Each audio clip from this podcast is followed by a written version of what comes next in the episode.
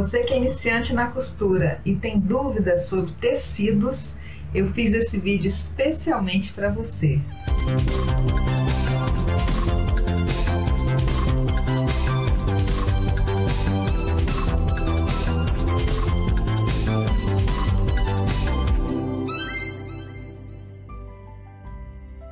Olá, tudo bom com você? Meu nome é Rutiana Sobrinho, seja muito bem-vindo. Se você é novo por aqui, se inscreve no canal e ative o sininho para ser notificado quando um vídeo novo entrar. Você é daquele tipo de pessoa que começou a costurar agora e quando vê um modelo lindo, maravilhoso na TV, nas redes sociais, nas revistas, vai logo correndo para comprar o tecido? Cuidado, você pode estar fazendo tudo errado. Por isso hoje eu separei algumas dicas que podem te salvar de estragar seu tecido.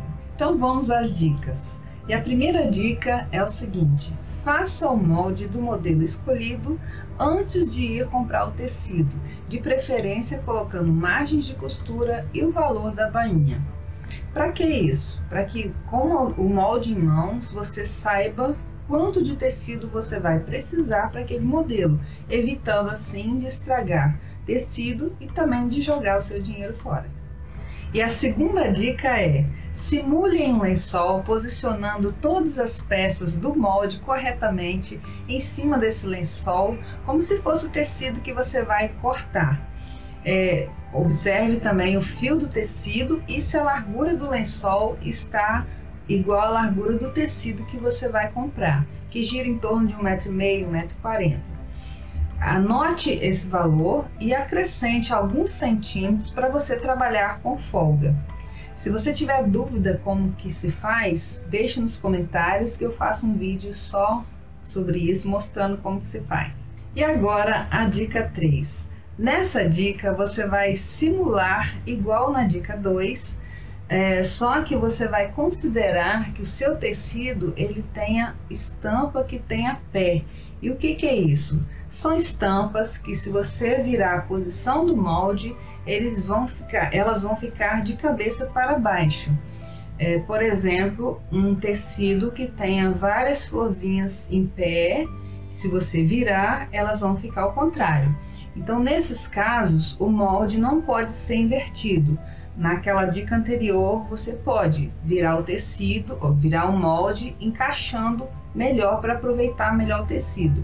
Só que nessa você não pode, porque se você virar, vai ficar, por exemplo, a frente com as florzinhas em pé e as costas com a florzinha ao contrário. Então, é, você tem que observar na hora de comprar isso também.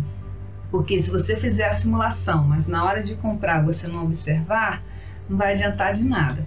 Então, fazendo essa simulação, você anota quanto de tecido que você vai precisar, acrescente uns valores a mais de, centímetros de tecido e aí você anota. E na hora de comprar, não esquece qual tipo de tecido que você está comprando.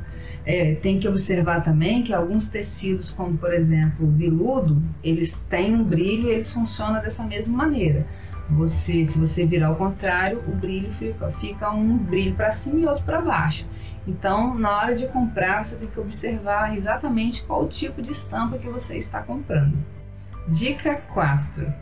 É muito comum as pessoas comprarem tecido é, considerando somente a sua beleza. Mas para quem é iniciante, a dica que eu dou é para evitar tecidos que escorreguem porque esses tecidos eles exigem um pouco mais de experiência e eles dificultam quem está iniciando a costurar. Então, dê preferência a tecidos como, por exemplo, o brim, a sarja, a a tricoline, que são tecidos mais é, firmes, que não escorregam. Então, essa é a dica 4. Quinta dica: Tecidos com estampas que precisam de encaixes, como as listas e o xadrez, exigem um pouco mais de conhecimento. Então, se você é novo na costura, evite usar esse tipo de estampa. Utilize tecidos lisos ou com estampas que não precisam de encaixes. E antes de falar mais dicas, eu quero falar com você que não é iniciante na costura, que já tem experiência, assim que terminar o vídeo, vai lá nos comentários, divide com a gente alguma experiência, alguma dica que eu vou gostar muito de saber e também quem está iniciando na costura vai ser ajudado por você também. Então compartilhe com a gente o seu conhecimento. Sexta dica: pegue o hábito de sempre lavar o tecido antes de cortar.